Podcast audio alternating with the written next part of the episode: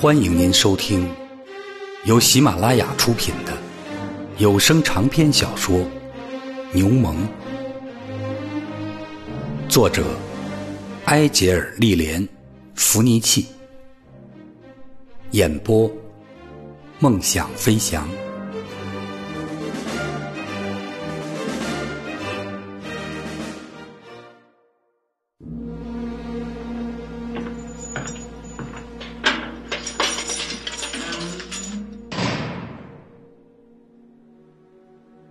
亚瑟被带进港口那个巨大的中世纪城堡里，他发现监狱生活相当难过，牢房又湿又暗，让人感到很不舒服。但是他是在维亚波拉街的一座豪华住宅里长大的，因此对他来说，密不流通的空气和令人作呕的气味，都不是什么新奇的东西。牢里的食物也差得要命，而且量也不够。但是杰姆斯很快就获得准许，从家里给他送来了生活的必需品。他被单独关着，尽管狱卒对他的监视并不像他想象的那样严格，但他还是没能查明逮捕他的原因。他始终保持着平静的心态，这种心态。自他进入城堡之后，就没有发生过改变。因为不许他带书来看，所以他只是祈祷和做虔诚的默念，借此消磨时间，不急不躁的等着事态的进一步变化。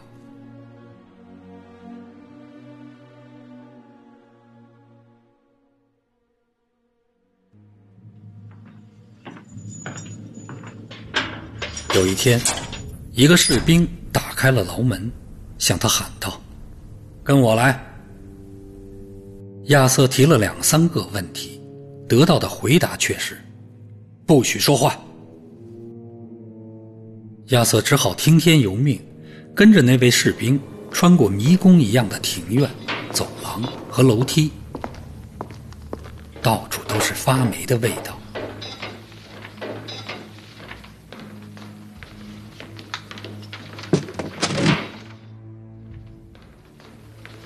他们走进了一个宽敞明亮的房间，里面有三个身穿军服的人，坐在一张铺着绿泥的长桌子旁，正在懒洋洋的闲聊。桌子上杂乱的堆着文件。当他走进来时，他们摆出一副正经八百的样子。他们之中年长的那位，看上去像是一个花花公子。留着灰白色的络腮胡子，穿着上校军服。他用手一指对面的一把椅子，然后就开始了预审。亚瑟想过会受到威胁、侮辱和谩骂，并且准备带着尊严和耐心来应答，但是他们对他很客气，这使他感到失望。先是对他提出了通常的那些问题，诸如姓名、年龄、国籍和社会地位。对此，他都做出了回答，也被一一记录下来。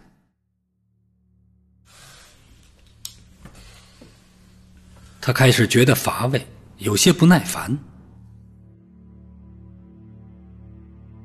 这时，那位上校问道：“请问？”伯顿先生，你对青年意大利党有何了解？据我所知，这是一个组织，在马赛出版了一份报纸，并在意大利散发，旨在动员人们挺身而起，把奥地利军队从这个国家赶出去。我看你是读过这份报纸吧？是的。我对这件事情挺有兴趣。在你读报的时候，你认识到你的行为是违法的吗？当然。我们在你的房间所发现的报纸，你是从哪儿弄来的？这我就不能说了。伯顿先生，你在这里不许说，我不能说，你有责任回答我的问题。如果你不准我说不能，那我只好说不愿。如果你固执的使用这些词语，你会后悔的。上校严肃地说。因为亚瑟没有回答，所以他接着说道：“我可以告诉你，从我们所掌握的证据来看，你与这个组织关系密切，不仅仅是阅读违禁读物，你还是坦白交代，这对你有好处。不管怎样，事情总会水落石出的。你会发现，用回避和否认来开脱自己。”是无济于事的。我无意开脱自己，你们想知道什么？首先，你作为一个外国人，你是怎么牵扯到这件事情当中的？我曾经考虑过这件事情，读了我所能找到的所有东西，并且得出了我自己的结论。那么。谁劝说你参加这个组织的？没有什么人。我希望参加这个组织。你这是在和我磨时间。”上校厉声说道。他显然正在失去耐心。不经人介绍是无法加入一个团体的。你向谁表达过你想参加这个团体的愿望？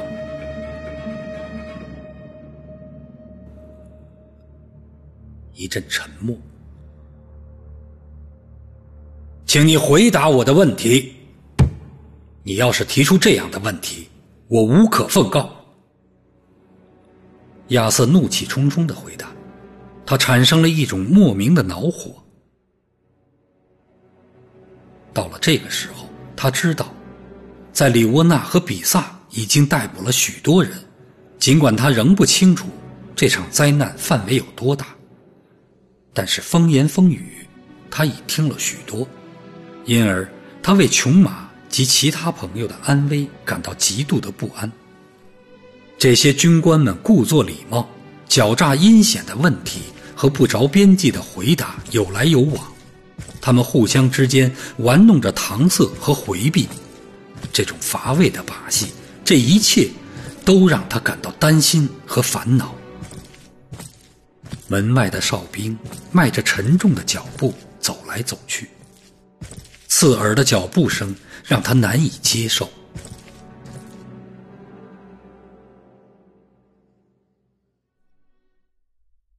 哦，顺便问一下，你上次见到乔万尼·波拉是什么时候？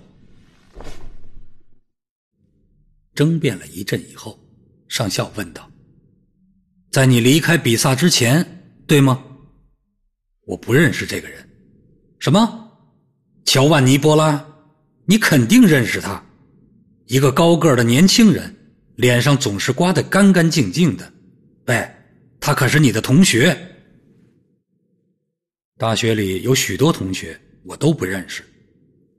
但是你一定认识波拉，你肯定认识他。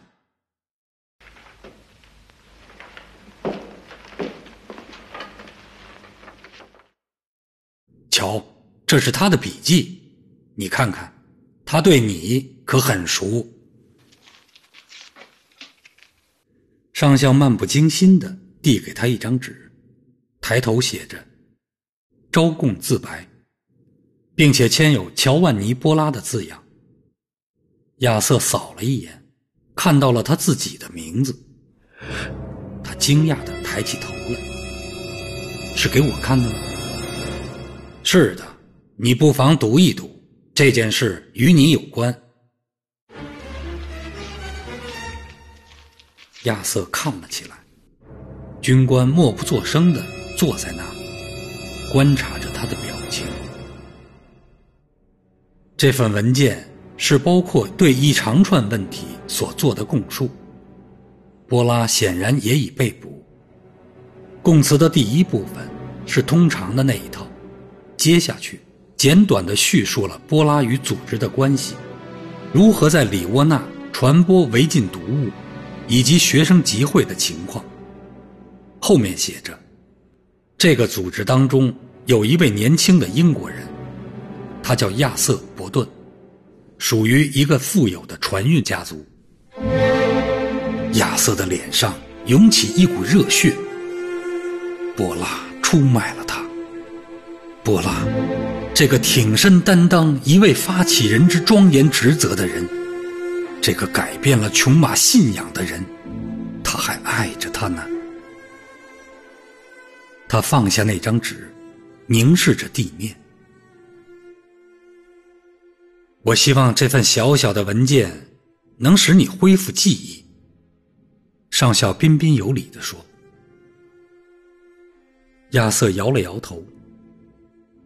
我不认识叫这个名字的人，肯定是弄错了。他重复说道，声音单调而又坚决。弄错了，呵呵，得了吧，伯顿先生。骑士风格和堂吉诃德式的侠义精神，就其本身来说是非常美好的品德，但是过分实践这些品德，则是毫无益处的。你们这些年轻人一开始总是犯这样的错误，别这样。想一想，委屈自己，为了一个出卖你的人，竟然拘泥于小节，从而毁了你一生的前程，这又有什么好处？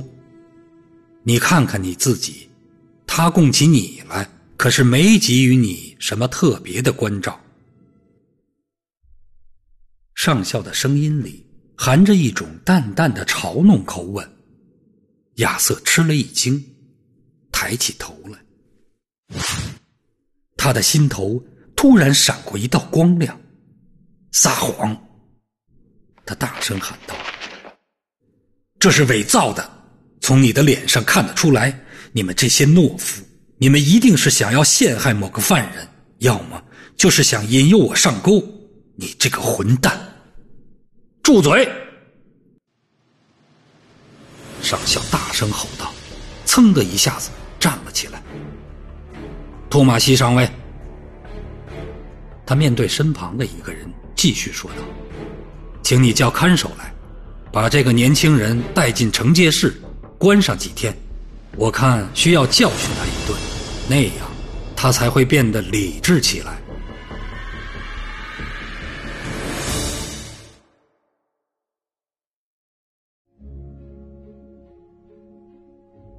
听众朋友，本集播讲完毕，感谢您的收听，再见。